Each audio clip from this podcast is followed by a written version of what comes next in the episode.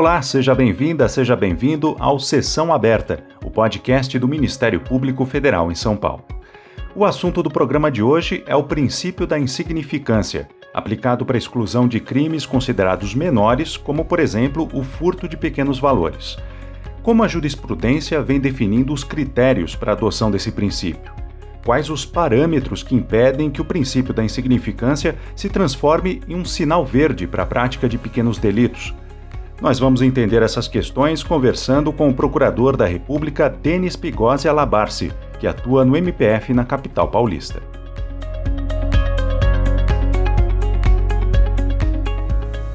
Procurador, quais são os critérios hoje adotados pelos tribunais superiores para a aplicação do princípio da insignificância? Alguns denominam o princípio da insignificância também como o princípio da bagatela. O princípio da insignificância é pacífico hoje nas cortes superiores. E as cortes superiores, principalmente o STF, colocam os vetores para a aplicação do princípio da insignificância. E quais são esses vetores? O primeiro vetor, mínima ofensividade da conduta. Segundo vetor, nenhuma periculosidade social da ação. Terceiro vetor, reduzido grau de reprovabilidade do comportamento. E o último vetor, inexpressividade da lesão jurídica provocada. Como disse anteriormente, a matéria está pacificada nos tribunais superiores. E destaca-se que o princípio da insignificância exclui a tipicidade material. O fato é materialmente atípico. Você pode perguntar: me dê exemplos de aplicação do princípio da insignificância? Lógico. Nos crimes tributários e previdenciários, é aplicado esse princípio quando o valor sonegado for de até 20 mil reais. Olha só, for de até 20 mil reais. Já no crime de furto, o STJ aplica-se quando o bem subtraído for de até 10% do salário mínimo.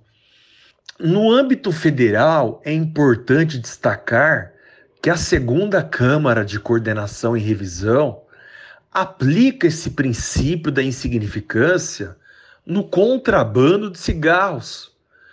Ou seja, quando não exceder a mil maços de cigarro. Aí se aplica o princípio da insignificância. Uhum. E, e, por outro lado, que exemplos o senhor pode dar de crimes nos quais o princípio da insignificância não pode ser aplicado? Esse princípio não se aplica, por exemplo, no crime de roubo, porque há emprego de grave ameaça ou de violência é, tem uma súmula também do STJ, súmula 589, diz que é inaplicável o princípio da insignificância nos crimes ou contravenções penais contra a mulher no âmbito das relações domésticas. E só a título de exemplo, mais um, um caso onde não se aplica o princípio da insignificância a súmula 606 do STJ diz que não se aplica tal princípio é, nos casos de transmissão clandestina de sinal de internet via radiofrequência que caracterizam o fato típico previsto no artigo 183 da Lei 9472-97. E também se você quiser saber mais um detalhe muito importante mesmo, é que esse princípio também não se aplica nos crimes contra a fé pública. Por exemplo, a moeda falsa. Se eu passo uma nota de moeda falsa, é, vamos lá, de 10 reais, não se aplica o princípio da insignificância, porque o bem jurídico fé pública é intangível. Outro detalhe também, ele não pode ser aplicado quando o agente é reincidente naquele delito ou já responde uma ação penal por outro crime do mesmo tipo ou até mesmo de tipo diferente. É sempre salutar observar as passagens criminais que o agente tem antes de aplicar o princípio da insignificância. É, o senhor citou a diferença na aplicação do princípio da insignificância quando são considerados crimes distintos. Né, no caso que o senhor citou, o limite de pouco mais de 100 reais para o crime é, de furto e de 20 mil reais para o crime de sonegação tributária. É, essa discrepância chama a atenção, né? O que, que explica isso?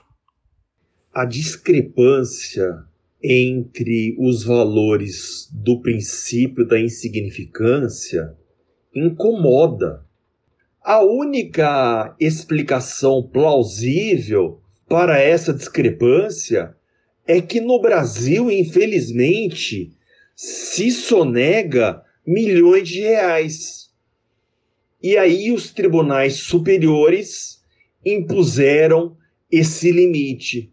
E no Brasil se furta objetos, é, logicamente, em alguns casos, de alto valor, mas na maioria das vezes não chega a um valor vultoso. Então, é, se aplica essa quantia de 10% do salário mínimo. Ou seja, é um critério proporcional ao dano de cada crime específico que acaba é, gerando essa disparidade. Né? É, eu queria ouvi-lo também sobre um debate já antigo a respeito do limite entre a aplicação do princípio da insignificância e a impunidade. É, muitas pessoas enxergam esse princípio como se representasse um certo estímulo à prática é, de pequenos crimes. Como é que a jurisprudência tem definido esse limiar? É, como mencionei anteriormente, para os reincidentes e para aquelas pessoas que têm antecedentes, maus antecedentes criminais, é, não se aplica o princípio aqui estudado. Então, há um breque para a aplicação do princípio da insignificância. Mas sei que para as pessoas que não são do direito, é, dá uma sensação de estímulo à impunidade. Imagine-se só, o sujeito, o cidadão, o contribuinte, mesmo que não seja reincidente, que não tenha maus antecedentes, sonegar 20 mil reais e é, ser agraciado pela excludente da tipicidade material, ou seja, não há crime.